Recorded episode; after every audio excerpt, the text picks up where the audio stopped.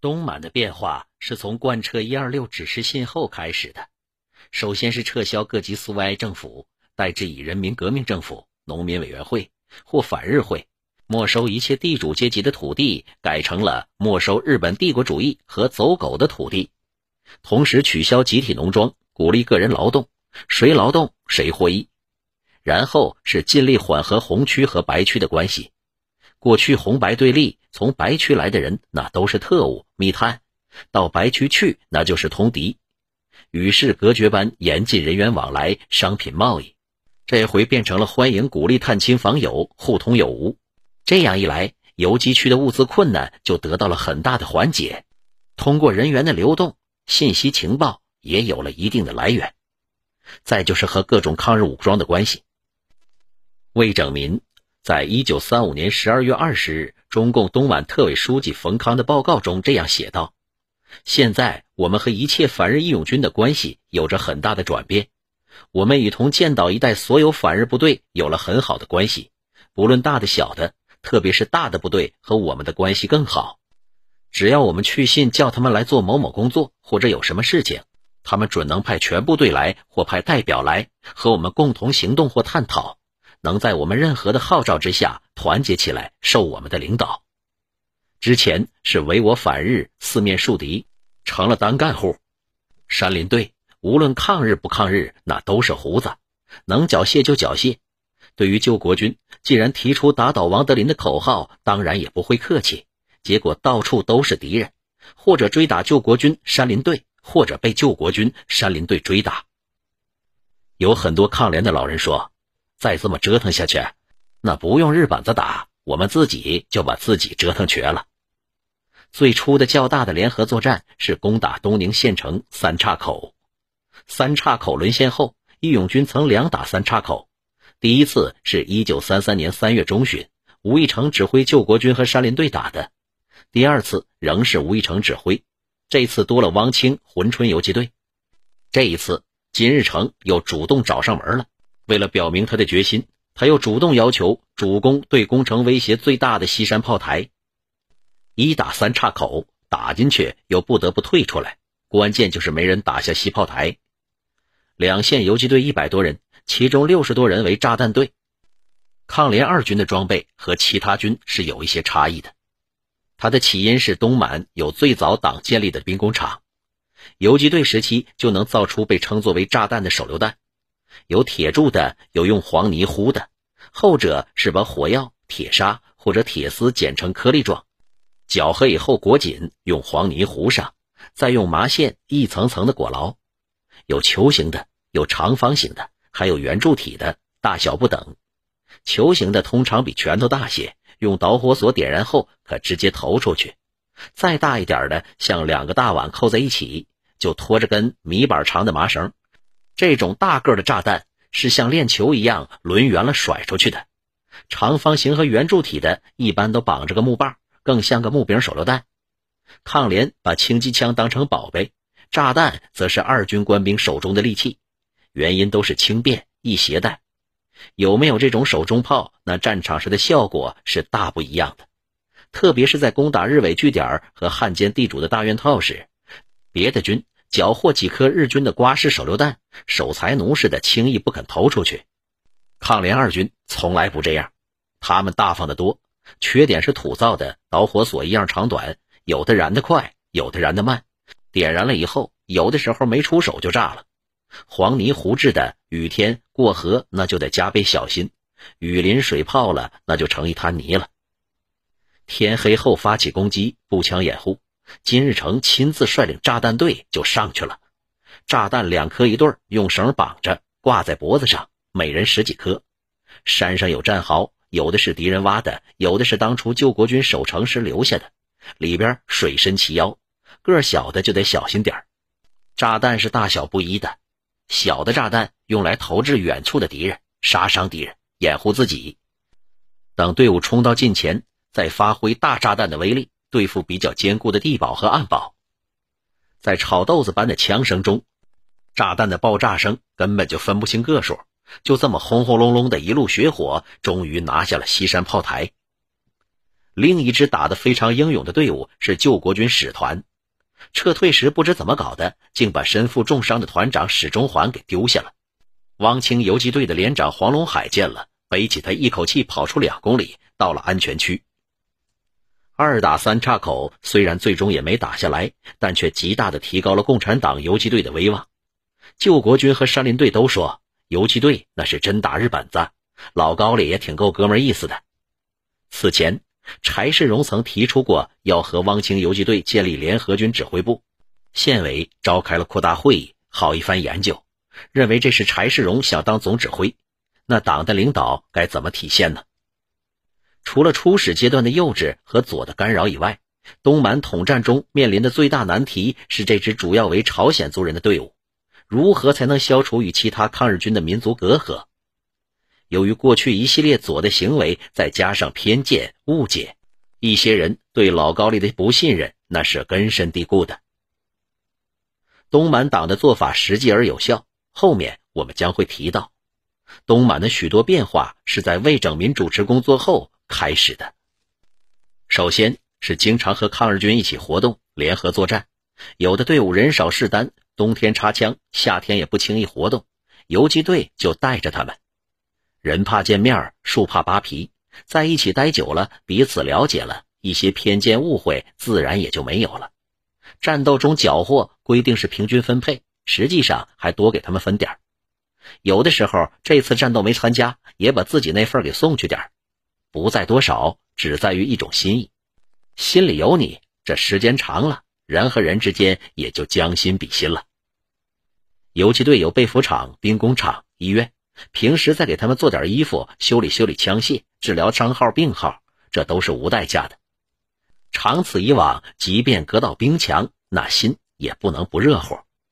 当然，也要宣传党的方针政策，只要感情近了，道理就容易讲到一块去了。语言障碍也就无所谓了。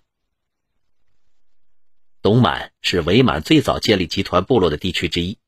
一九三三年秋，由朝鲜总督府和日本驻延边总领事馆协力试行，当年就建成了五个。一九三四年增至二十五个，一九三五年达到了一百二十多个，一九三六年和三七年又分别建了一百九十二个、一百六十七个。约五点五万户迁入了集团部落，这样一来，游击区基本都成了无人区。曾任二军二师五师政委的王润成，在一九三七年一月十七日在莫斯科写给中共驻莫斯科共产国际代表的报告中说：“日寇组织集团部落或大屯，召集我党的叛徒，训练妥当的走狗、地主、富农子弟，组织地位团驻守着。”并且在每个集团部落或大屯里都有他最忠实的走狗做指导官，专门监视群众哪些人有反日的思想、反日的行动，是否还给抗日军队送给养、买物品、通消息，并且有通匪者与匪同罪。十家连坐的法令的颁布，弄得群众已经不敢行动了。结果使我们反日的军队和群众的关系也隔绝了起来，给养和军需物品的筹措异常的困难。队员也失去了补充的渠道。以前的工作是经常卡击敌人的交通、攻击小街和防锁，而现在是经常的为解决服装给养忙。以前是什么东西都有法购买而没有钱，现在则是有钱无处去买。以前是人多枪少，而现在则是枪多人少。以前是常住在村子里，而现在则是常住在山上。以前是敌人的行动，我们容易知道；而现在则是我们的行动，敌人容易知道。到三五年，辉汪部队活动的区域仅剩下大甸子，没有建立集团部落了。报告中用了五个对比，这说明了建立集团部落后抗联队伍的极大反差。江西中央红军是在第五次反围剿失败后离开苏区，开始长征的。东北抗联是陆续被集团部落挤压逼走的，而东满地区是最早感受到它的严酷的。从1934年冬到1935年3月，在冬季反讨伐中，各县党组织和当地群众陆续撤离已经难以立足的根据地。延吉县撤出弯弯沟、八道沟、三道湾，大都转移到了安图县的车厂子一带。少数人去了宁安县南头湖等地，合龙县撤出了渔浪村二道沟，转移到车厂子东南厂；王清县撤出了大荒崴，转至绥芬大甸子；珲春县一九三四年夏即撤离了大荒沟、烟筒喇子，之后不断迁移，落脚在汪清县火烧铺、金仓一带。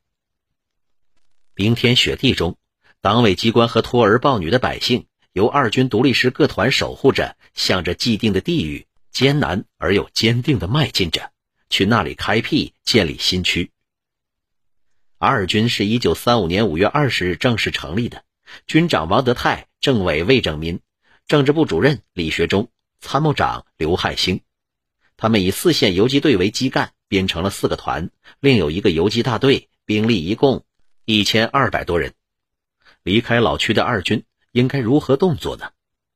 同年十二月二十日，中共东满特委书记冯康的报告中说，以安图游击区为中心，从第一、第二团抽出三分之二的力量，组织两个派遣队，每队至少三个基本连组成，向西南和西北等地进发。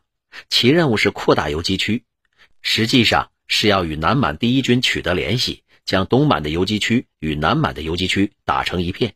和南满第一军今后的军事上取得呼应，以汪清大甸子为中心，从第三、第四两个团中也抽调出三分之二的力量，编成一个远征队。这一队至少要九个连向东北二方面出发，他们的任务是扩大游击区，实际与吉东的游击区打成一片，和吉东的第四军、第五军取得联络，在今后的军事行动上成为呼应之势。年仅二十六岁的东满特委书记魏拯民站在东北四大游击区中一个比较特殊的地理位置上，掂量的是东北抗战的战略大局。倘若能与南满、吉东打成一片，进而与北满形成呼应之势，比之单纯的与关内取得联系，那无疑是更现实的，对东北抗战全局走势那更具有实际意义。而且，这位戴副近视眼镜的多病的文弱书生也颇懂日本人的战术和游击战的精髓，让人想到那位小个子、大气魄的赵尚志。从老区到新区，他不仅仅是在自己的家门口打圈子，更不是把炕头坐热了再说，而是一出手就来了个分头远征。